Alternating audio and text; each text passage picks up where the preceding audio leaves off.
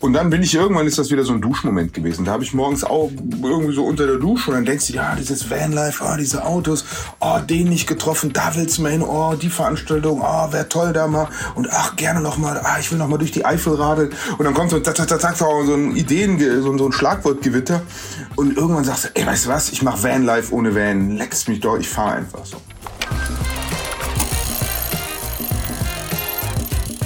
Reifenfreiheit Hallo zusammen bei Reifenfreiheit. Hier ist Laura von Bike Components und heute geht es unter anderem ums Bikepacking, aber auch ums Workpacking. Was es damit auf sich hat, berichtet uns Gunnar Fehlau, der medial so viel unterwegs ist, dass ich bestimmt etwas vergesse.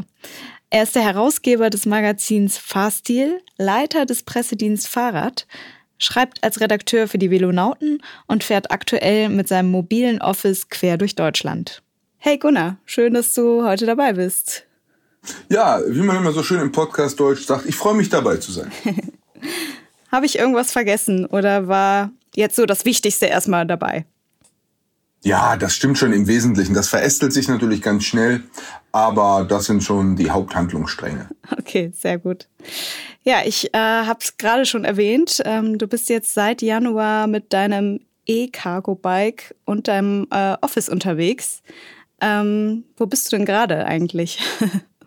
ich bin in St. Leonroth nahe Heidelberg gerade bei einem Freund. Äh, eigentlich für eine Nacht und jetzt bleibe ich spontan noch eine zweite. Ah, okay. Und äh, genau, Tag 186. Boah, okay. Ja, ähm, dein Projekt nennt sich ja offiziell Workpacking. Ähm, hol uns doch einfach mal ganz kurz ab. Äh, was hat es überhaupt damit auf sich? Na, die kürzeste Version ist, glaube ich, ich mache Van Life ohne Van, könnte man sagen. Also ähm, sprich, ich habe mein Hausrat, äh, alle Dinge, die ich zum Leben und Arbeiten brauche, auf mein E-Cargo-Rad verladen und fahre seit Anfang Januar digital nomadisch, wie das so schön heißt, ähm, durch Deutschland und arbeite von hier und dort äh, eben nomadisch digital von unterwegs. Besuche Leute, besuche Orte, besuche Firmen, besuche Events und äh, meander so durchs Fahrrad Deutschland für ein Jahr. Okay. Ähm, ja, ich würde da gern später noch ein bisschen mehr drüber quatschen. Aber bevor wir so richtig loslegen, ähm, haben wir hier noch die äh, Rubrik Der Moment auf dem Rad. Und ich dachte mir, ähm, dass wir das vielleicht in Bezug auf deine Tour machen könnten. Also ich ziehe äh, gleich so ein Adjektiv und äh, das könnte dann der lustigste, mutigste, nervigste Moment auf dem Rad für dich sein. Und vielleicht kannst du dann eine Geschichte von deiner Workpacking-Tour auspacken. Ansonsten sehr darfst gerne. du auch was anderes erzählen. nee, mache ich sehr, sehr gerne. Ich bin ja gespannt. Wir haben ja vorher gesprochen und ich habe gesagt, ich will auf keinen Fall einen Hinweis vorher haben, ja. äh, sondern dass ich will wirklich ad hoc äh, reagieren können. Ähm, ja, und jetzt äh, ist die Spannung da. Zieh die Karte. Okay, ich habe mir eben hier so vier Zettelchen mal rausgepickt und ich nehme mir jetzt mal einfach das hier. Oh, der peinlichste Moment auf dem Rad. Kann ich direkt sagen. Dritter Tag. Ähm, ich persönlich habe die Rubrik Fulda Challenge getauft. Ich bin auf einer sehr, sehr guten Strecke. Äh, also im Januar bei, weiß nicht, zwei Grad und irgendwie so auf der Kippe zum Schneeregen ins Dunkle fahren auf dem Weg zu meinem alten Buddy Walter und Freundin Martina. Schöne Grüße bei der Gelegenheit ähm, bin ich auf einer echt guten Strecke losgefahren und das war wirklich wie, wie in so einer Dramaturgie. Erst eine super Straße mit einem Radweg daneben, dann eine schmalere Straße, dann irgendwie eher nur noch ein Weg, dann kein Asphalt mehr, sondern irgendwie geschottert, dann zwei Double Track, dann Single Track und dann irgendwie nur noch Trampelfahrt. Und da ich ja erst ein paar Tage unterwegs war und alles noch so frisch und neu war, hatte ich natürlich noch diesen Testosteron-Einschuss. Naja, komm, jetzt fährst du halt hier so, ja, das, das klappt schon. Und hatte noch so kein Gefühl dafür, was dieses Vehikel äh, mit knapp, mit mir zusammen knapp, weiß nicht, 190 Kilo Gewicht, wie sich das so auf dem Trail verhält, könnte man sagen. ähm, das endete damit, wie man es sich jetzt wirklich vorstellt, irgendwie, ich neigte zum Kippen in die, weiß ich nicht, fünf Grad kalte Fulda, warf mich mit komplettem Gewicht in den Hang hinein, um das Rad irgendwie aufzuhalten. Es kippte dennoch und es lag auf meinem Bein und ähm, ich habe dann irgendwie versucht, an dem Ding rumzuzerren, hab mich gefühlt wie ein Käfer auf dem Rücken, weil äh, du zerrst liegend, wenn dein Bein eingeklemmt ist, schmerzhaft, oh. hast du keinen Hebel, also da hebst du kein 90 Kilo Rad an einem, nee. an einem nassen Hang. So, das endete also damit, dass ich dann mit meinem Fuß einkeilend irgendwie dieses Rad vom Abrutschen in die Fulda irgendwie abhalten wollte, selber dafür sorgen musste, dass ich da nicht hinterher purze und habe dann im Liegen angefangen, diese Taschen von dem Rad runter zu werkeln und so aus dem Liegen heraus hoch den Hang zu werfen, dass sie, wenn sie runterrutschen, aber bitte nicht bis in die Fulda rutschen. Und ich habe mir zwischendrin, habe ich wirklich vor Tränen gelacht, weil ich mir dachte, das ist das ist eigentlich so eine Verstehen Sie Spaß-Szene, ja, wo man sich so richtig fremdschämt, sagt, was für ein Vollhonk, der da mit so einem voll beladenen Rad reinfährt. Kein Wunder, dass der hinfällt, kein Wunder, der soll baden gehen. Also es war so, un, es war mir vor mir selber so unglaublich peinlich, weil ich mir dachte, ey, hoffentlich sieht dich hier keiner. Und ähm, und hat dich jemand gesehen? Naja, ich weiß es nicht. Also zumindest sind mir noch keine irgendwie, es ist noch nicht im, es hat noch nicht keinen digitalen Widerhall gefunden. Es gibt also kein Mitschnittvideo. Aber es hätte mich nicht gewundert und ich hoffe nicht, dass da in der Nähe irgendwo eine Wildkamera war und irgendwann ein Jäger, die so im jetzt rausholt und sagt, guck mal, was ein lustiger Film von diesem Workpacker. Ähm, es war wirklich, es war mir unglaublich peinlich, aber es ist natürlich immer, äh, in der Peinlichkeit steckt ja auch viel Energie äh, zum Lernen. A, äh, darüber, warum einem selber etwas peinlich ist und B, natürlich auch äh, die Prävention. Und mittlerweile mache ich einfach einen großen Bogen. Also wenn ich merke, dass das, das ist nicht fahrbar, dann bin ich in der Regel auch bereit, einige Kilometer zurückzufahren und Umwege zu fahren. Und das muss man ja auch sagen, so ein vollbeladenes Cargo-Bike ist halt kein 120 Millimeter irgendwie Down-Country Carbonhobel, sondern das ist einfach wirklich ein, ein schweres Gerät, das seinen eigenen Regeln folgt. Ja, das stimmt. Also du konntest dann danach aber weiterfahren und hattest jetzt nicht irgendwie Fußschmerzen oder sonst irgendwas eingeklemmt sondern die Reise ging weiter. Ja, das hat schon alles ein bisschen geziebt, aber das ist ja in dem Moment ist ja Adrenalinausschüttung immer ganz gut so. Also das hat der, der Körper hat schon alles so ausgesteuert, dass ich das tun konnte, was ich da tun musste. Ähm, das hat die nächsten Tage schon ein bisschen geziebt und ich habe auch so ein paar Muskeln irgendwie in dieser ganzen Anspannungsszenario äh, beansprucht, die sich mir bis dahin nicht persönlich vorgestellt hatten. Ähm, und jetzt äh, kenne ich die dank eines paartägigen Muskelkaters. Aber ähm, ich habe am Abend dann wirklich einen, einen vorzüglichen, äh, vorzüglichen äh, Rindergulasch und Lecker bei äh, Martina und Walter gekriegt. Also das Gute und das das nicht, aber das Gute und das äh, Traurige oder das Gute und das Böse, das Traurige und das Schöne, die liegen ja dann doch oft nah, nah beieinander. Ja, das stimmt. Ja, ähm, dann ist das ja nochmal glimpflich ausgegangen und äh, schön, dass du auch äh, Spaß dabei hattest. das ist ja das Wichtigste, wenn man äh, das Gute mit daraus nimmt. Ähm, aber es gibt bestimmt auch diese Momente, an denen man denkt, was, was mache ich hier eigentlich? Was äh, ist denn überhaupt äh, deine Motivation hinter der Reise? Was treibt dich da an? Vielleicht, vielleicht erzähle ich einfach erstmal, wie das so zustande gekommen ist, dass das jetzt passiert. Ähm, das ist ein Mehrklang. Also zum einen geht's mir so, dass ich während Corona A, erstmal so viel gearbeitet habe wie lange nicht. Wir Fahrradbranche, wir müssen ja demütig und dankbar sein, dass wir einfach was hatten, was alle wollten in einer Zeit, wo sie noch wenig Alternativen hatten. Also wir waren einmal mehr, was ja ohnehin fürs Fahrrad gilt, Teil der Antwort und nicht Teil des Problems. Aber in einer sehr exponierten Art und Weise. Äh, dafür bin ich nach wie vor erstmal dankbar. Ähm, und trotzdem haben wir da Spuren gelassen. Also wir haben wirklich viel und heftig gearbeitet, kann ich zumindest für mich und für mein, für mein Team auch sagen und für viele andere, von denen ich das weiß. Ähm, das ist das eine, dass ich, äh, dass ich einfach so sagte, boah, ich will meinen Tapetenwechsel, es muss mal irgendwie anders sein. Das zweite äh, ist, dass wir während Corona natürlich auch ich habe in unglaublich viele Kacheln geguckt, in Zoom-Kacheln, in irgendwie. ähm, viele Reisen nicht gereist, viele Tro Treffen nicht getroffen, viele Leute nicht ähm, irgendwie mit denen gesprochen. Also ich hatte so ein unglaubliches Defizit äh, nach im, im weitesten Sinne Austausch, Gemeinschaft, Gemeinsamkeit, irgendwie Aktivität und real draußen, äh, analog und echt und nicht irgendwie mit so einem digitalen Mittler oder Hebel. Und also das, das sind zwei Themen. Dann ist es eine, ähm, ging mir und da muss ich jetzt sorry für, für den einen oder anderen und die ein oder andere. In meiner Bubble tauchten immer mehr diese Vanlife-Bilder und dieses irgendwie jeder, der nicht bei drei auf den Bäumen war, hatte ich das Gefühl, hat sich ein T 3, 4, 5, 6, 7 oder irgendwie das entsprechende von Mercedes, von Citroën Schlag mich tot gekauft und stellte sich auf einmal irgendwo hin und irgendwie Vanlife. Und ich habe diese Fotos immer gesehen und vor meinem geistigen Auge das Auto da rausgepixelt und ein Fahrrad hingepixelt. Ja, geiler Ort, da mit dem Fahrrad hin. So, also das war so die ganz große Gemengelage.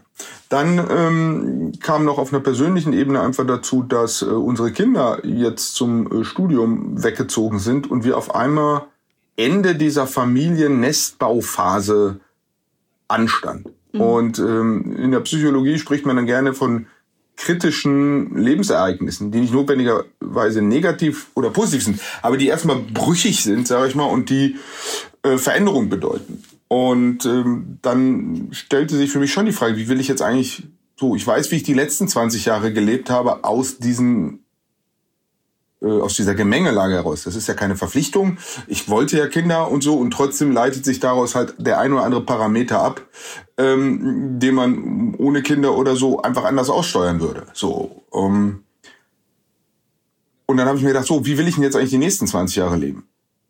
Und am besten kann man Dinge beurteilen, wenn man mal ein bisschen aus der Situation rausgeht. Mhm. Wenn man nicht.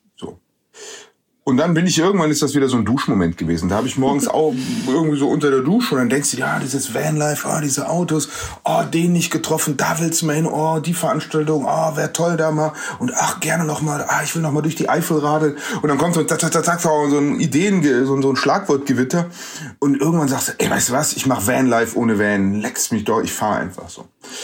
Ähm, ja, und da habe ich die Idee ähm, erstmal mit mir so ein bisschen, äh, wie man sagt, schwanger gegangen und so durch meine eigenen Instanzen ein bisschen geprüft, ob die irgendwie wirklich das hält, was sie im ersten Moment verspricht. Und ähm, das hat sich alles gut angefühlt. Und dann habe ich mit meiner Frau gesprochen, ähm, weil sowas kann man einfach nur, auch wenn das natürlich Distanz bedeutet, nur mit der Familie machen und nicht gegen die Familie. Meiner Meinung nach. Ja. Ich würde das jetzt nicht machen. Die hat die Energie aber genauso und cool aufgenommen, äh, wofür ich auch sehr, sehr dankbar bin, dass, dass Uli da äh, ein cooler, unorthodoxer, schneller, wacher, quirliger, einfühlsamer Geist ist ähm, oder Wesen hat. Die sagt, ja cool, kann ich ja ein Jahr lang alleine leben, ohne dass ich ausziehen muss. Weil die hat, ja, das klingt lustig, aber die hat das gleiche gemacht wie ich. Die hat die letzten 20 Jahre auch echt Vollgas gegeben.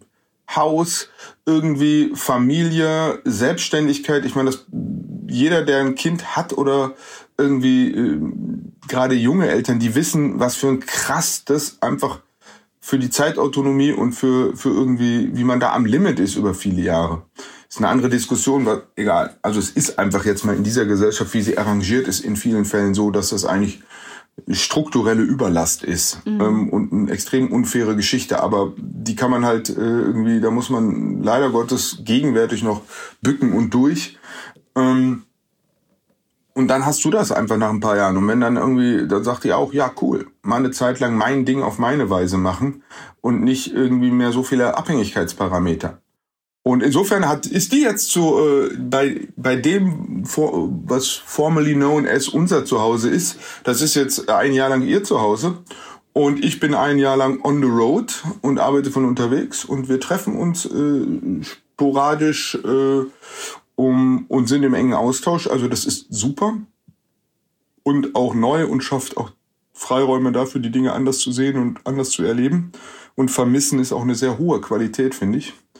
Ähm, ja, das ist so die grobe Lage, warum ich dann unterwegs bin. Äh, und dann ging es irgendwie von Ende August Idee, Mitte September mit Family sprechen, Anfang Oktober mit dem Team sprechen, irgendwie im Dezember das Rad fertig haben, am 2. Januar losfahren. Also das war dann schon eine ziemlich taffe Taktzahl. Ähm, ich wollte dann aber nicht mehr warten. Also das kennt man ja manchmal, wenn man dann so Entscheidungen gefällt hat und so, dann, äh, ähm, dann will man irgendwann auch los. Und in die Umsetzung rein, ja. Ähm, was ist so dein erstes Fazit jetzt so, man kann ja sagen, nach einem halben Jahr? Also wenn ich es auf eine Sache runterbreche, dann würde ich es auf Demut und Dankbarkeit und Annahme runterbrechen. Ähm, A, muss ich erstmal sagen, es ist natürlich auch eine krass privilegierte Situation, sowas machen zu können. Auf ganz vielen verschiedenen Ebenen. Das fängt bei irgendwie einer gewissen finanziellen Unabhängigkeit an. Das ist bei, dass ich natürlich dadurch, dass ich in Anführungsstrichen mein eigener Chef bin, ich mir die Welt ein bisschen bauen kann, wie sie mir gefällt. Ähm, ob schon ich schon unglaublich dankbar bin, dass mein Team da einfach, dass, dass wir als Organismus oder als Organisation dieses Projekt von mir auch als Chance begreifen, um besser zu werden und äh, um, um äh, ich sag mal, einfach Dinge zu verändern. Ich bin, es ist unglaublich, wie viele Leute aus ihren Ecken kommen und sich melden und sagen, ey Gunnar, irgendwie komm vorbei. Also als ich das irgendwie im November, Ende November, ich glaube war Ende November, auf den verschiedenen, ich habe es auf Facebook, auf LinkedIn, auf Insta und ich glaube irgendwie so ein paar Leuten per Mail mhm. äh, gesagt, hier, das mache ich jetzt. Es kamen über 80 Einladungen, teilweise von Leuten aus dem Kindergarten, die wirklich, also aus den letzten Verästelungen meines Lebens, aus den auch teilweise abstrusesten Ecken, in denen ich mich mal rumgetrieben habe, die gesagt haben, oh, ist cool, wenn du in der Nähe bist, komm vorbei. Cool. Und das müssen die ja nicht tun. Die können ja auch einfach sagen, ach, lass den Fehler oder rumradeln, gut ist. Aber ähm, das machen sie. Und das ist toll, weil es dadurch diese Reise neben der räumlichen Dimension ja nochmal eine, eine, eine zeitliche bekommt. Weil das sind natürlich immer, und dann dann fängt es nämlich an, super spannend zu werden. Das können ja dann so Termine sein, wo man jemanden trifft und das dann so eine Reise in die Vergangenheit wird, so eine ja, Zeitreise, weißt du noch, wir damals. Und mit anderen sind es Treffen, die so eine Qualität haben, dass sie die guten alten Zeiten von morgen werden. Also ich habe einen alten Freund getroffen, den ja, den habe ich 30 Jahre nicht gesehen. Mit dem habe ich äh, mein erstes Liegerad zusammengebaut. Mit dem war ich ein paar Jahre vorher als Teenie bei den Pfadfindern. Ähm, also da hatte ich sehr, sehr frühe äh, Anknüpfungspunkte, aber dann 30 Jahre nicht gesehen. Das war ein so toller Abend, weil, das muss man ja auch in aller Härte sagen, zwischen unserem letzten Treffen und dem heutigen, da war ein Leben. Das ist die Zeitspanne einer Generation. Hm. Also A, das ist schmerzhaft, weil man merkt, was für ein alter weißer Sack man ist. ähm, auf der anderen Seite ist es so unglaublich bereichernd zu sehen, da ist jemand, der hat 30 Jahre sein Ding gemacht. Äh, ich habe 30 Jahre mein Ding gemacht. Man trifft sich, kann wie so beim Jazz auf die, auf die, das, die alten Zeiten als ein Leitmotiv nehmen, auf die man dann wirklich neu improvisiert. Es war ein so unglaublich bereichernder und, und schöner Abend, ähm, wo es auch okay ist, dass der viel zu lange ging und viel zu viel Bier hatte. Aber äh, trotzdem war der super. Also das ist äh, so, um, um jetzt mal zurück zur Hauptsache zu kommen. Das ist eigentlich so die Haupterkenntnis, dass da draußen die Menschen zu 99 Prozent gut sind. Die wollen kein Arschloch sein. So. Und auch wenn das weltpolitische Geschehen einen wirklich gerade ein bisschen zweifeln lässt, ob äh, nicht die Menschheit komplett den Verteilerkasten kaputt hat. Im Eins zu Eins sind die meisten Menschen wirklich nett und wollen kein Arschloch sein. Sondern äh, wollen ein gutes Leben führen und reichen gerne jemand anders die Hand, wenn äh, er Hilfe braucht. Oder wenn sie einfach sagen, ach guck mal, was machst du? Und auch da muss ich trotzdem muss ich vorsichtig sein, weil ich bin natürlich mitten in so einer super privilegierten Zone. Ja, ich bin irgendwie äh, weiß, ich bin männlich, ich bin irgendwie situiert in der Form, ich sehe nicht irgendwie ähm, beängstigend verlottert für irgendwas. Also ich biete den Leuten relativ wenig Angriffspunkte, um ähm, mich zu diskriminieren. Ich bin so stinknormal, also nicht stinknormal, aber in so einem privilegierten, stereotypischen äh, Sinne, wie die Gesellschaft ausgerichtet ist, bin ich da so mitten in dieser privilegierten Zone. Wahrscheinlich würde diese Reise schon komplett anders aussehen, wenn ich vielleicht eine krass andere Hautpigmentierung hätte, wenn ich äh, vielleicht ein in diesem Sprachraum nicht so gebräuchlichen Namen hätte, wenn ich ein anderes Geschlecht hätte oder oder oder das mag ich, das kann ich mir nicht ausmalen, weil das bin ich halt nicht.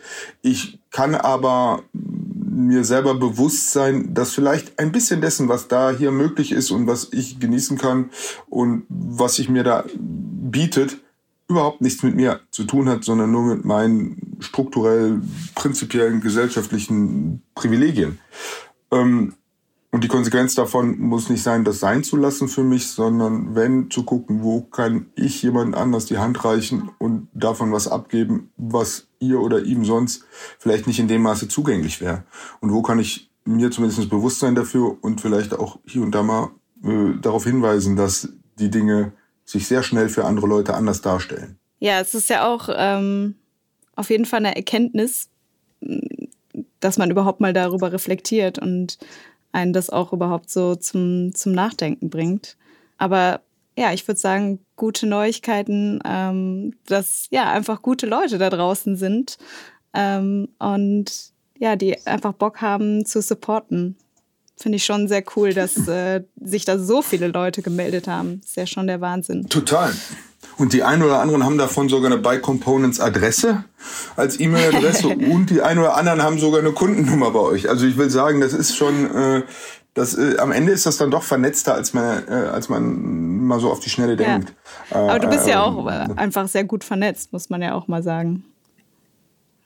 Ja, das ist äh, klar. Das hat, auch das hat wieder eine positive Ambivalenz. Ja, also ich bin krass gut vernetzt, weil ich irgendwie mich seit Mitte der 80er Jahre, wenn man das Jobben im Fahrradladen als irgendwie Einstieg in die Branche bezeichnet, bin ich seit weiß ich, 1986 in der Branche. So, äh, und im Fahrradgame. Ähm, dadurch kenne ich natürlich wirklich Hinz und Kunz oder Hinzin und Kunzin. Ähm, und das ist natürlich auch wieder was, wo man sagt, mir gehen viele Türen auf, weil ich irgendwie private Handynummern von Leuten habe, wo man sonst irgendwie erstmal durch die Instanzen, Abteilungen und, und, und Vorzimmer und Sekretariate sich telefonieren muss, bevor dann Möglichkeitsräume. Das ist auch klar. Und da, da sind wir wieder gerade bei dem Punkt davor. Ich habe sicherlich auch meinen Teil und viel dafür getan, dass ich dieses Netzwerk habe und trotzdem äh, das ist nicht selbstverständlich. Da kann man einfach, auch da kann man wieder demütig und dankbar sein und sagen, okay, ähm, wo bin ich der neue Einwahlknoten für Leute, die bisher keinen Zugang haben? Ähm, und wo kann ich irgendwie das Netzwerk vergrößern und meinen Teil tun und wo genieße ich mal? Ja. Und das tue ich. Okay. Ähm, ja, wo wir jetzt gerade schon dabei äh, sind, äh, du bist halt schon wirklich lange auf dem Rad unterwegs, also jetzt nicht nur bei deiner Tour, sondern schon viele, viele Jahre und äh, machst ja immer wieder Bikepacking. Ähm, woher kommt denn diese, äh, wie du auf deiner Website schreibst, verwurzelte nomadische Sehnsucht? Na, die, die würde ich ja jedem zustehen. Also ich würde sagen, der, Genet der genetische Code des Menschen, der kommt schon aus, äh, also da ist ganz tief drin, ist noch ganz viel, ich nenne das mal wirklich Wandern in der Steppe. Das haben wir ja Jahrtausende lang gemacht. Hunderte, Tausende. Also dieses Sesshaftwerden im Zweistromland, das, egal. Also das ist ja ganz, ganz vielschichtig und ultra spannend, was das für die Gesellschaft und für den Einzelnen und, und, und bedeutet hat und warum das überhaupt möglich ist. Aber prinzipiell ähm, glaube ich, steckt es noch immer in jedem von uns wie so ein Fluchtreflex, wie diverse andere Sachen, wo es wirklich ohne Sinn und Verstand im wahrsten Sinne des Wortes direkt in so ein archaisches äh, BIOS und, und so eine Grundprinzip des und Grundprogrammierung des Menschen geht. Ähm, wir haben heute noch ganz oft Reflexe, die ja überhaupt nicht zur Situation passen. Also wenn wir am Rechner uns irgendwie erschrecken, dann kriegen wir eine Adrenalinausschüttung, die uns eigentlich dazu befähigt, irgendwie 200 Meter schneller zu laufen als der Säbelzahntiger, mal überspitzt gesagt. Die bringt uns am Rechner überhaupt nichts und trotzdem haben wir sie. Und so glaube ich auch, dass tief in uns drin dieses ähm, Aufbruch, dieses äh, Weiterziehen, dieses äh, da hinten gibt's schönere Früchte, da lass uns hingehen. Ähm, das haben wir und das ist ja auch in diesem Vanlife, in diesem Camping, im Rucksackreisen, das ist ja omnipräsent. Ähm, bei mir jetzt ganz im Speziellen, ich war, wie ich vorhin schon mal sagte, ich war früher Pfadfinder. So, und habe schon irgendwie Expeditionen in den Garten gemacht, als ich noch sehr klein war. Wir hatten ein Mietshaus und vom Balkon aus konnten wir irgendwie in, in den Garten gucken, wo auch das, die Garage war. Also das war kein Ort der Abenteuer und nichts Großes, aber von so einem Mietshaus halt so ein Garten und da habe ich halt Expeditionen gemacht und dann zwischen den äh, Bäumen meine Hängematte aufgehängt und habe da auch irgendwie immer mal wieder draußen irgendwie schon geschlafen. So, äh, und mit den Pfadfindern war ich dann in Schottland und schlag mich tot. und äh, bin dann über ein, zwei Kurven ähm, irgendwie zum Radfahren gekommen und dann war das Pfadfindertum so ein bisschen hinter mir. Und ich kann es am Ende wirklich auf den Tag genau festmachen. Natürlich ist man hier und da mal mit dem Fahrrad, mit dem Zelt irgendwo hingefahren oder ist zu einer Fahrradveranstaltung gefahren, da musste man zelten. Aber das war eher so, äh, das eine war das eine und das andere war das andere. Und ich kann es im Prinzip sagen, es war eine kleine zehn Zeilen Meldung im Bike Magazin unter den News. Äh, das muss 2000 entweder Ende 2007 oder früh 2008 gewesen sein, wo es dann hieß, unser Fahrradmechaniker Dominik Scherer fährt irgendwie ein, ein, ein Wahnsinns-Mountainbike-Rennen in den USA mit. Das heißt irgendwie äh, Tour Divide und geht entlang der, äh, oder damals hieß es noch Great Divide, Great Divide Race, entlang der, der Wasserscheide ähm, der Rocky Mountains. Und dann habe ich mir das so angeguckt, dann bin ich in dieses Internet reingeklettert für drei Abende irgendwie. Und danach habe ich gesagt, was ist das für ein geiler Scheiß? Äh, das ist es. Und dann habe ich gesagt, das ist genau meins. Ich habe da jetzt dann zu dem Zeitpunkt einige Jahre Langstreckenrennen hinter mir gehabt, so Trondheim, Oslo, Paris, Brest, Paris und, und irgendwie so so wirklich äh, ordentlich Kilometer auf dem Rad. Und umgekehrt war ich natürlich tief in mir drin immer noch der kleine irgendwie elfjährige Pfadfinder. Ähm, der irgendwie Lagerfeuer cool findet und der irgendwie ähm, kein Problem damit war, wenn er sich drei Tage nicht duschen kann, aber dafür irgendwie in schöner Natur unterwegs ist. Und das ging sofort für mich zusammen und ich dachte, ja, wie geil ist das? Das ist ja genau das irgendwie meiner äh, Passion der Jugend mit dem der letzten Jahre zu was Neuem zusammen. Ähm, zu der Zeit waren die Kinder halt auch noch relativ klein. Und äh, dann sind wir wieder, warum ich heute unterwegs bin. Und dann habe ich gesagt, okay, wenn der Berg nicht zum Propheten kommen kann, äh, Entschuldigung, wenn der Prophet nicht zum Berg kommen kann, muss der Berg zum Propheten kommen. Das heißt, ich habe äh, statt die Tour de Weit zu fahren, was bedeutet hätte, sich quasi fünf Wochen hier auszuklinken, rüber zu fliegen, das Ding fahren und zurück. Habe ich gedacht, ja, dann mache ich mir meine eigene Tour de Weit. Und das war dann im, auf die Idee kam ich zwischen den Jahren 2008, 2009, äh, als im Fernsehen irgendeine Doku, äh, 20 Jahre Wende, ähm, irgendwie guck mal, grün, grüne Band, ehemalig irgendwie Todesstreifen, jetzt irgendwie blühende Natur und einsam und irgendwie, ich dachte, ja, super geil, da fahren wir lang. Ähm, und dann kommt ja das Telefonbuch ins Spiel, dann kannst du irgendwie drei, vier Leute anrufen, äh, wo du weißt, irgendwie, äh, die sind, die sind irgendwie bei coolem Scheiß dabei und die, sag mal so, die, die lutschen nicht hinten, sondern die machen mit, die fahren mit, die übernehmen Führung in der Gruppe, so, die, die fahren auch mal vorne. Und dann rufst du den Frankie an, mit dem du, weiß ich nicht, äh, den du irgendwann zu tiefsten Ligerer-Zeiten kennengelernt hast und irgendwie sagst, hey Frankie, du wohnst doch ab und zu, bist du im Wendland, ähm, da gibt's den Kolonnenweg, du scoutest den, wir fahren die Grenze lang, wird ein geiles Mountainbike-Abenteuer. Da sagt der, jo, geiler Scheiß, ich bin dabei. Wann brauchst du den Track? Also und solche Leute brauchst du halt, die, die nicht irgendwie Däumchen drehen und darauf warten, dass, äh, dass du ihnen kleinteilig beschreibst, was du willst, sondern denen du einen kleinen Brocken hinwirfst und die dann das aufgreifen und mitmachen.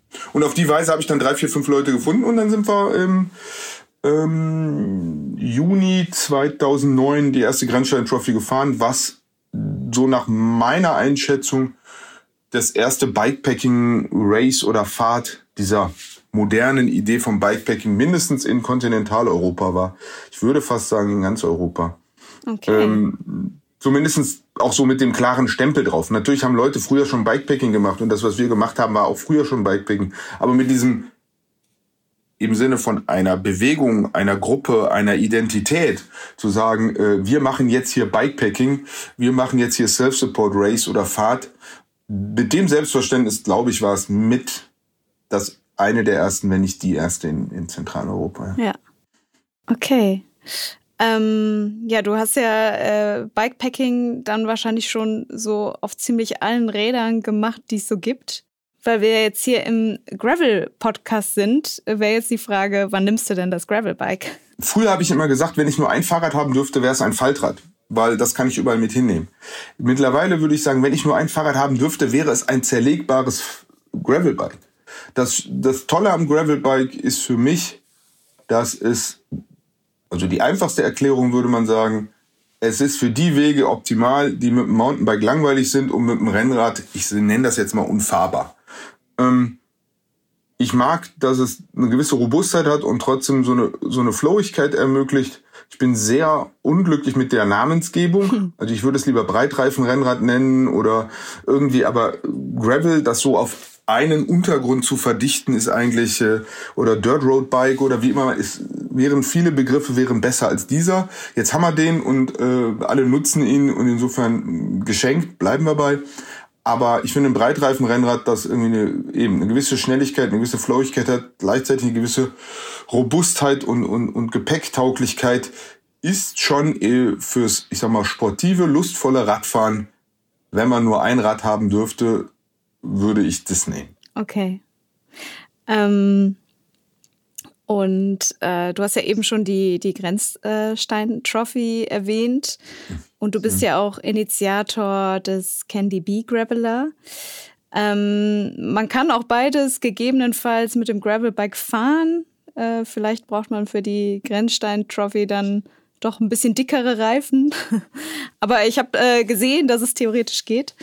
Ähm, Beides sind ja Bikepacking-Fahrten und ausdrücklich keine Rennen und äh, man muss sich auch selbst versorgen. Ähm, was steckt denn da für ein Gedanke hinter, ähm, eigentlich hinter diesem eher einfacheren Konzept? Also ich finde generell beim Bikepacking, also diese Mischung aus, äh, ich sag mal, Radsport und Pfadfindertum, um das mal, äh, also mit leichtem Gepäck eben mit unterschwerem Gelände sportiv unterwegs sein zu können, das finde ich erstmal sehr, sehr gut und sympathisch. Äh, ich finde die Idee am Self-Support finde ich diese, ich nenne das mal Ganzheitlichkeit, dass es nicht nur um die, um die schnellsten Waden geht, sondern auch darum, äh, eben alles drumherum auf die Reihe zu bekommen und die sich daraus, dass es so um eine, ich sag mal, eine Querschnittsintelligenz geht und nicht um so eine nur singuläre irgendwie, du hast so und so viel Watt an der anaeroben Schwelle und wenn du dich nicht komplett dumm anstellst, dann bist du damit halt echt weit vorne, sondern dass du einfach mehrere, mehr, mehr Sachen koordinieren musst. Das finde ich eigentlich sehr, sehr reizvoll. Ähm, und das wollten wir bei der Grenzstein Trophy auch erstmal, ich sag mal, relativ stark der Tour Divide oder so nachempfinden. Jetzt ist bei der Grenzsteintorfi der Fall der, dass diese Streckenführung ja dem Kriegsverlauf folgt und nicht irgendeiner, ich sag mal, infrastrukturell topografischen Verkehrsoptimierung. Sprich, wenn dieser Kolonnen, wenn die Grenze irgendwie gerade runter ging, den Berg, dann geht da der Kolonnenweg auch gerade runter. Und wenn das dann hinten gerade wieder hoch geht, das hinten gerade wieder hoch. Das heißt, man hat da wirklich Steigungen jenseits und in den 30 Prozent. Das kann man immer schwer glauben, dass es sowas gibt. Hm. Und äh, das ist auch jedes Mal, wenn man, ich bin sie jetzt ja öfter gefahren, wenn man dann vor dem ersten wirklich richtig fiesen, steilen Ding steht, man hat es wirklich vergessen. Das ist so ein bisschen wie Zahnschmerzen, wo man auch im Moment nur noch so ein Gefühl in Erinnerung hat und wenn dann der Zahnarzt wieder bohrt, man denkt, oh, war das echt so schlimm? Oh ja, scheiße. Das heißt, diese alte Regel Tempo tötet, die gilt halt bei der GST nicht, weil 30 Prozent sind nicht lustig. Also und da ist auch keiner mehr, der über eine Tempoverschärfung oder über strategisch, taktisch irgendwie, wie fahre ich den jetzt, sondern da fährt jeder in den Hang rein und jeder ist irgendwann zwischen unten und oben, ich sag mal, in, in seinem persönlichen Überlebensmodus angekommen. So, dann war die Idee zu sagen, alles klar, wenn das so hart ist und so eine hohe DNF-Quote hat, dann lass uns doch irgendwie eine Fahrt machen, die die kleine Schwester der GST ist und die am Ende in Anführungszeichen, Abführungszeichen einfacher ist. Und da ich so einen Hang für politisch-historische Sachen habe, äh, kam ich dann auf, auf, die, auf den äh, Flugkorridor der Luftbrücke von äh, Frankfurt nach Berlin. Und äh, 30 Mal, 20 Meilen Korridor, 32 Kilometer, das auf GPS aufgebaut, das gleiche Spiel gemacht, paar verrückte Vögel, die man so kennt, äh, nahe der Strecke angerufen und gesagt, ey, wir machen geilen Scheiß äh, wird Candy Bee Graveler heißen, weil Rosinen, also wir wollen nicht das Wort Bombe drin haben im Titel, weil Bomben sind scheiße und zwar immer und zwar grundsätzlich. Um, aber wir finden das cool, irgendwie Süßigkeiten nach Berlin bringen, das war schon gut und äh, lasst uns so. Und dann haben wir wieder das gleiche Spiel, Leute haben sich gemeldet, haben gesagt, ich mache mit. Und das Ganze hat irgendwie relativ schnell äh, zwar mich als irgendwie Knotenpunkt gehabt, aber da sind ganz viele äh, Menschen äh, und Freunde und Freundinnen, die sich da irgendwie ähm, einbringen. Und teilweise waren es Menschen und sind jetzt Freunde.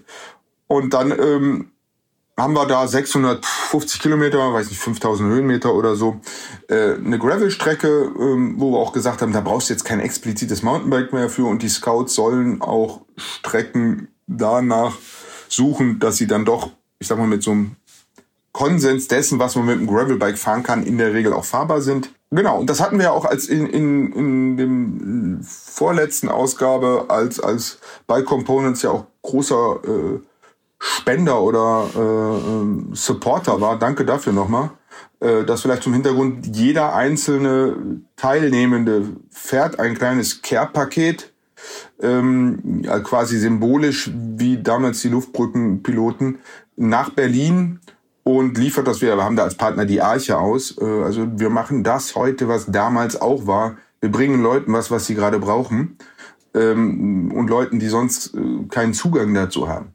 Das ist also ganz cool und das ist für viele auch Leute auch, ich sag mal, sehr motivierend, wenn sie dann irgendwo im Matsch, im, im schlechten Wetter beim Candy irgendwie den Hügel hochschieben, sich zu überlegen, ich habe hier hinten drin was, äh, wo drauf imaginär oder real gerade ein Kind in Berlin wartet. Genau. Es gibt ja auch äh, ganz andere Formate, ähm, also die jetzt wirklich so mehr in Richtung Rennen gehen oder wo es äh, das ja komplette Sorglospaket mit Verpflegung, mit Unterkünften gibt teils äh, mit zusätzlichem äh, Gepäcktransport.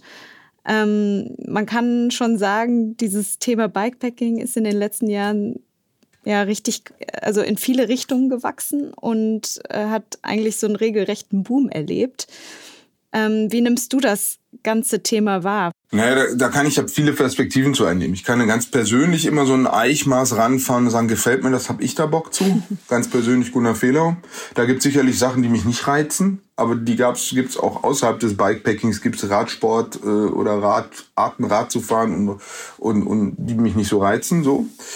Ähm, die nächste Frage ist die, sehe ich da eine Zielgruppe? Also sehe ich da Leute, Leute, die diese Art des Radfahrens oder deren Leben durch diese Art des Radfahrens schöner wird. Weil das ist das, worum es ja beim Radfahren geht. Es geht darum, dass die Leute eine, eine gute Zeit haben und bestenfalls mit einem möglichst geringen negativen Impact auf die Gesellschaft, die Natur, was auch immer. Ähm, und dann ist immer erstmal cool, wenn Leute irgendwie im heimischen Wald äh, auf der Forstautobahn unterwegs sind, als dass sie irgendwie ihren Landy äh, nach Lateinamerika verschiffen und dann dort durch den Dschungel knattern ähm, weil es einfach schon mal einen anderen Impact hat. So. Äh, oder haben kann. Wobei das jetzt natürlich eine ganz fiese Zuspitzung ist und nichts gegen Landy-Fahrer im, und Rinnen im, im, im Generellen. Aber äh, wir, ist klar, was ich meine. Also ja. lieber hier vor Ort irgendwie im Nahfeld ein bisschen, ein bisschen rumradeln, als mit einem riesen Carbon Footprint irgendwie am anderen Ende des Planeten was riesig Großes zu tun. Ähm, also insofern ist das äh, ist Bikepacking auch ein, eine super Möglichkeit auf einer, ich sag mal, Abenteuer, im positiven Sinne abenteuerlichen Art und Weise, sich sein Nahfeld und sein Umfeld neu zu erschließen. Ähm, und die kleinen und großen Abenteuer, out your backdoor, wie man im Englischen sagen würde, zu entdecken, äh, statt zu sagen, oh, Abenteuer geht nur im Grand Canyon. Mhm. Nee, das geht irgendwie schon wirklich relativ früh los, dass es irgendwie äh, cool und man aus der eigenen Komfortzone rauskommt. So, und dass jeder das unterschiedlich sieht und der eine sagt, ah, ich will aber nicht auf das Hotelbett verzichten und die andere sagt, oh, so eine abendliche Dusche ist mir wichtig. Oder jemand anders sagt, nee, da muss schon am Ende eine Ergebnisliste sein. Irgendwie, es muss irgendwie kompetitiv sein. Oder jemand, egal. Das wird jetzt einfach durch alle durch die komplette Vielfalt der Lebensgestaltungen, die es so gibt und der Lifestyle, die es so gibt, wird jetzt Bikepacking auch durchdekliniert. Wie so. Und das ist erstmal gut, weil es zeigt ja zwei Dinge. Es zeigt, dass da, und dann sind wir wieder bei dem nomadischen Grundprinzip des Menschen, dass die Leute auf diese Art des irgendwie, dass sie das kickt, dieses äh, ganz grundsätzliche sich durch Raum und Zeit bewegen und ein bisschen Ausrüstung dabei haben und heute hier, morgen dort und dazwischen irgendwie Abenteuer, dass sie das irgendwie erreicht. Und äh, zum anderen, dass es offensichtlich breite gesellschaftliche Schichten anspricht. Und beim Gravelbike kennen wir das auch, dieses, dass man sich nicht festlegen muss und so ein bisschen, was man in der Extremform ja auch beim Fatbike hat, dieses, ich habe ein Vehikel, irgendwie nichts hält mich auf, da kann ich eigentlich überall fahren. Und auf so einer sportlichen Ebene ist es ja mit dem Gravelbike auch so. Ich kann damit auf der Straße noch ganz flink fahren und selbst wenn ich mich mal auf einen auch schwereren Mountainbike-Trail verirre, den komme ich schon irgendwie halbwegs heile runter. Äh, vielleicht nicht so schnell und so fluffig und nicht mit so viel Airtime wie mit einem Fully, aber es ist schon erstaunlich, wie viel dann doch geht. Ähm, und diese Universalität, die ist natürlich für viele Leute toll, wenn sie sagen, super, ich brauche nicht sieben Räder, um irgendwie, sondern ich habe da ein Rad, mit dem ich so 80 bis 90 Prozent dessen, was man so fährt hier im, im typischen deutschsprachigen Raum, mit dem ich das erschlagen kann auf eine sportliche Art und Weise. Ja. Ja, das, das muss man im Gravelbike einfach lassen. Es ist einfach extrem vielseitig einsetzbar. Ähm, Nochmal zum, zum Thema Bikepacking. Äh, du hast es ja gerade schon gesagt, ähm, wenn man sich aufs Rad schwingt, ist es auf jeden Fall schon mal umweltfreundlicher, als irgendwo hinzufliegen. Ähm, dennoch äh, gibt es ja schon auch ja, Dinge, die man beim Bikepacking beachten sollte, wenn man sich in der Natur bewegt. Ähm, was würdest du da aus deiner Erfahrung vielleicht auch nochmal sagen? Ähm, wie wichtig ist da auch das Thema Umweltbewusstsein? Ja, krass wichtig. Also, das, aber das gilt für alle Lebensbereiche. Machen wir uns nichts drum herum. Unser Lifestyle ist das Problem dieses Planeten. Ja, mehr als sechs Milliarden Menschen leben quasi mit einem unter eine Erdenverbrauch im Jahr. So, äh, wir, der westliche, äh, vermeintlich hochzivilisierte Lebensstandard ist der, der richtig reinknallt. So, ähm, das heißt, wir müssen an unserem Lifestyle was ändern. Was heißt das beim Bikepacking? Das heißt beim Bikepacking, dass man A, ähm, sich langlebige, gute Ausrüstung kauft, anstatt eine Heavy Rotation zu haben, sich bewusst vielleicht anguckt, was die Racer an Rennmaterial fahren und dass es zwischen Trailrunning und Ausrüstung für die Walz oder Pilger einfach Unterschiede gibt und dass es dann manchmal man sagt, okay, ich weiß, warum die Racer irgendwie dieses leichte Zeug kaufen. Ich selber kaufe mir ein bisschen robusteres Zeug, das habe ich äh, länger im Einsatz und damit einfach äh, vielleicht auch einen besseren Carbon Footprint. Ähm, das fängt damit an, dass ich bei einem Spot einfach, wenn ich irgendwo meinen Schlafsack ausrolle, dieser Spot am nächsten Tag bitte sauberer ist, als er vorher war. Also im Zweifelsfall den Müll der anderen Leute mitnehmen und, ähm, und nicht neuen Müll hinzutun. Ähm, das heißt, dass ich mir überlege, auch nicht zu viel im Dunkeln zu, zu, zu ballern, weil Licht und so, dass ich äh, leise bin im Wald, dass ich, also den Impact, den ich habe auf einer, auf jeder Ebene, Lärm, Zeit, Licht, Dreck und so, einfach schmal halte und es an Stellen tue, wo die Natur wo wir Menschen der Natur schon ein bisschen was abgerungen haben. Also eher an der Schutzhütte, an der Gröllhütte als mitten im Unterholz. Eher an den großen Wegen als irgendwie auf den kleinsten Wegen. Also da so ein bisschen hm, das, das Wohlwollen des Planeten und das eigene so, so ein bisschen abmische und ich sage, ist mir jetzt egal, irgendwie, ich mache das ja nur einmal im Jahr. Das heißt, äh, am Ende, wir sollten Bikepacking, und das tue ich für mich auch als Gelegenheit nutzen, was Geiles zu tun und das mit einer neuen, besseren Balance, als wir das vielleicht bei den ein oder anderen Tätigkeiten in der Vergangenheit getan haben. Okay, ähm, ich würde sagen, mit Blick auf die Uhr ist das eigentlich ein super Fazit und äh, bringt es auf den Punkt. Ähm, bevor ich dich jetzt hier entlasse, ähm, wollte ich noch wissen, wo es als nächstes für dich hingeht. Ähm, ja, das ist super cool. Ähm, die nächste, also ich bin nächste Woche mache ich noch mal so eine äh, Stuttgarter Fahrrad äh, Who is Who Hidden Champion Tour in Anführungsstrichen und besuche da einige coole Fahrradakteure und treffe mich dann am 14. mit ein paar Kumpels äh, und dann machen wir eine also die machen eine Gravel-Tour, ich fahre E-Cargo-Bike äh, eine Woche und fahren rundum über den Schwarzwald in die Vogesen und gucken uns dann die Tour de France an. Cool. Das heißt, die nächsten zwei Wochen ist randvoll mit coolem Fahrradscheiß. Ja, mega gut. Ähm, dann wünsche ich dir auf jeden Fall sehr viel Spaß dabei. Ähm, denke, ihr werdet dann äh, die ein oder andere Bergwertung da noch mitbekommen. ich finde, also wir, wir, wir bauen darauf hin. Also, äh, also wir werden auf jeden Fall uns die angucken. Ja, sehr gut. Ähm, darum geht's. Also es geht darum, Tour de France zu gucken und zwar Bergankunft am Samstag, also den Tag vor Paris, was ja auch eine ganz spannende Konstellation Stimmt. ist. Das kann, das kann noch mal auch wenn es den goldene, das goldene Prinzip gibt, irgendwie, dass die, das Klassement wird nicht mehr am letzten Tag angegriffen, aber wenn der irgendwie purzelt oder einen Platten hat oder so, dann kann Weiterfahren ja schon ein Angriff sein. Also das kann auch unter Umständen eine super spannende Konstellation sein. Und äh, als Dortmund-Fan im Fußball mit oh. letzter Etappe der letzten Saison weiß ich, wie viel Drama an so einem letzten Tag passieren kann oder an so einem vorletzten. ähm, ich wünsche das keinem, ähm, aber als Außenstehender äh, würde ich sagen, das könnte spannend werden und insofern, um in dem Bild zu bleiben. Wir gehen ins Stadion, wir gehen an den Hang, wir gucken uns die Tour de France an. Ich hab Bock. Okay, Fußball hat es noch nicht in diesem Podcast geschafft, aber ähm, lassen wir das einfach mal so stehen. Und ja, vielen Dank, Gunnar, ähm, für das äh, ja, sehr spannende Gespräch. Ähm, und ja, wie gesagt, eine gute Weiterfahrt. Viel Spaß noch. Genau, wer mehr über die Route erfahren will, einfach workpacking.com. Da steht ein bisschen was zur Route oder so. Ich verlinke das. Und ansonsten, genau, man findet mich in diesen sozialen Netzwerken. Es war mir eine Freude. Ich grüße nach Würselen und an die Endgeräte, wie man so sagt. Weiter geht's mit Björn und den Gravel News. Mein Tipp der heutigen Folge ist der neue Level 9 Aero Carbon Lenker, der ähm, jetzt mit neuem Design daherkommt. Ähm, generell gab es jetzt für die Marke Level 9, die wir exklusiv vertreiben, ein, so ein kleines Rebranding. Die, die neuen Produkte sind jetzt mit einem neuen Logo versehen und äh, in dem Zuge ist auch der neue Aero Carbon Lenker für, fürs Rennrad für Gravelbikes rausgekommen. Eigentlich wurde der, dieser Lenker ähm, designt für, für Rennräder und nimmt hier auch die modernen ähm, Trends mit auf, äh, ist halt deutlich schmaler. Ähm, er ist äh, mit einem leichten Flair von 6 Grad versehen, aber gerade wenn du äh, ja, dein Gravel Racebike irgendwie über schnelle Gravel Passagen peitschen möchtest, äh, ist das für mich der Lenker, den ich mir jetzt an mein Rad schrauben würde. Du kannst die Züge intern verlegen.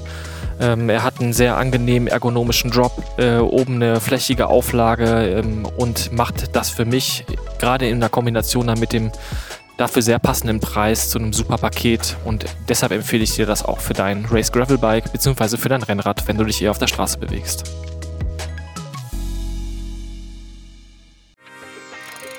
So, damit war's das für diese Folge. Schreib doch einfach mal, wie dir dieser Podcast gefällt oder auch was dich interessiert.